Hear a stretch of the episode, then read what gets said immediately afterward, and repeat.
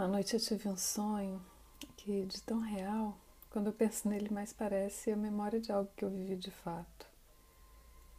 Sonhei que eu estava sentada numa praça e observava tudo em minha volta, achando lindo aquele cenário diferente. Um grupo de garotas em um banco logo à frente me chamou a atenção.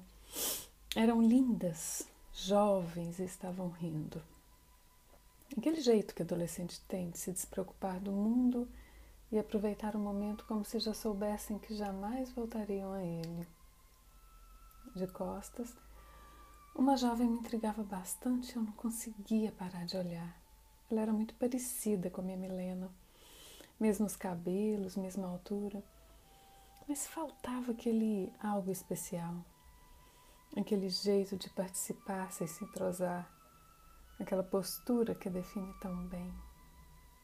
Mesmo faltando tudo isso, a menina era tão ela que me chegava a doer o peito em uma aflição que eu nem consigo descrever.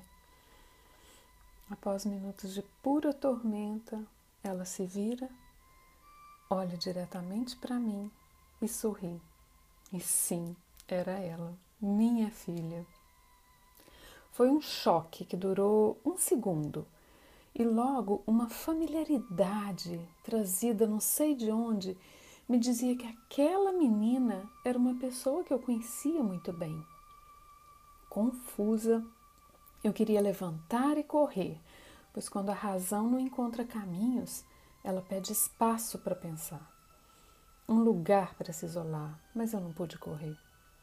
Minha menina se aproximou com o mais lindo dos sorrisos, totalmente à vontade em seu personagem de mocinha típica, que eu me senti colada ao banco na expectativa do que estava por vir.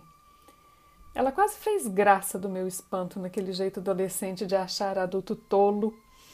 Me falou quase dando gargalhadas: Mãe, que isso? Parece que viu um fantasma. O beijo na testa que se seguiu foi como um alimento aquele mesmo beijo que tão familiar vindo de alguém que eu conheço sem reconhecer. Começamos a conversar e nessa parte a memória ficou um pouco falha, mas alguns pedaços desse diálogo ainda estão aqui ressoando nos meus ouvidos. Aprendizado para nós duas, momentos de provar nosso amor, você tem se saído tão bem. Lágrimas minha e dela misturadas, mão com mão, e minha única palavra recorrente: por quê?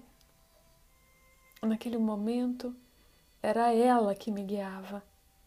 Ela ensinava e eu ouvia. Bebia cada segundo, olho no olho que já não se afastava mais. Mãe, tá tudo bem. Já nos encontramos tanto e você sempre demora a me ver como eu sou, porque insiste em me manter na forma que me molda no mundo.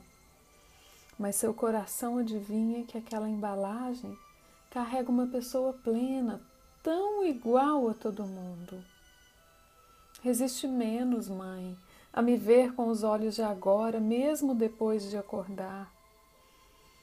A lagarta não deixa de ser lagarta confinada no casulo. Quem desacredita dela jamais vai assistir o voo da borboleta.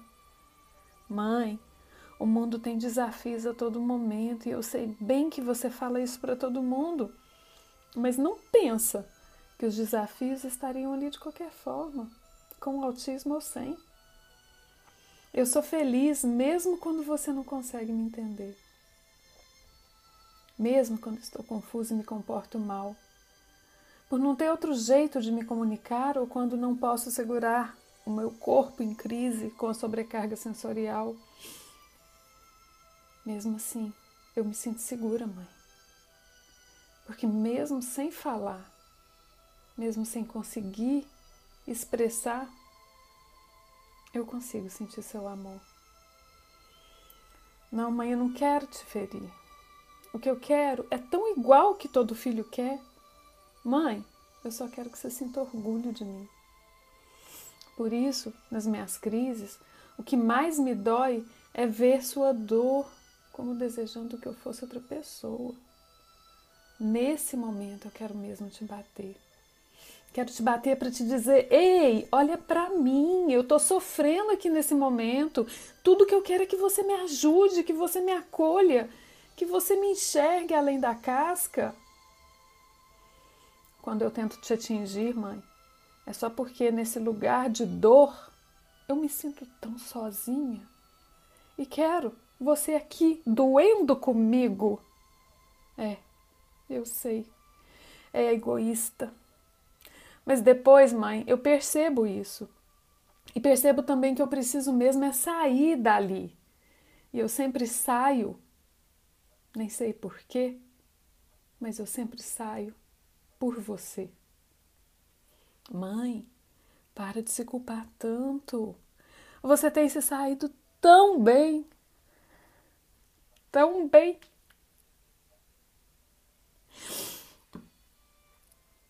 A minha gratidão por você ressoa na eternidade, mãe. E pode ter certeza que nem todo filho compreende tanto o valor de uma mãe como eu. E é por isso que eu te sobrecarrego tanto. Porque é você que me traz paz.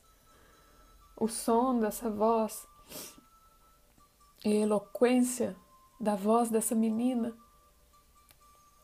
ainda ecoa aqui no meu ouvido enquanto eu escrevo para vocês. E quando eu leio também. Todos os meus porquês se desfizeram nas lágrimas e eu acordei muito impressionada com o que vivi. Quando eu tive esse sonho, a Milena era uma menina, quase oito anos, eu acho. Hoje, ela é exatamente igual a mocinha do meu sonho. E quando ela me beija na testa, ela me relembra esse acordo que nós fizemos, esse pacto de amor. Filha, nem sempre consigo honrar com compromisso de aceitação sem limites mas nunca falho no amor. Hoje percebo muito bem que na nossa relação a mestra é você. E eu sou tão grata por você me conduzir. Obrigada por me aceitar incondicionalmente e por me corrigir de forma tão meiga. Ainda vou fazer um curso de linguagem de comportamento e aprendo a te entender melhor e quem sabe, filha, conseguimos ainda por aqui, acordadas como estamos, ter outra conversa dessa e quem sabe possamos sonhar juntas um futuro qualquer.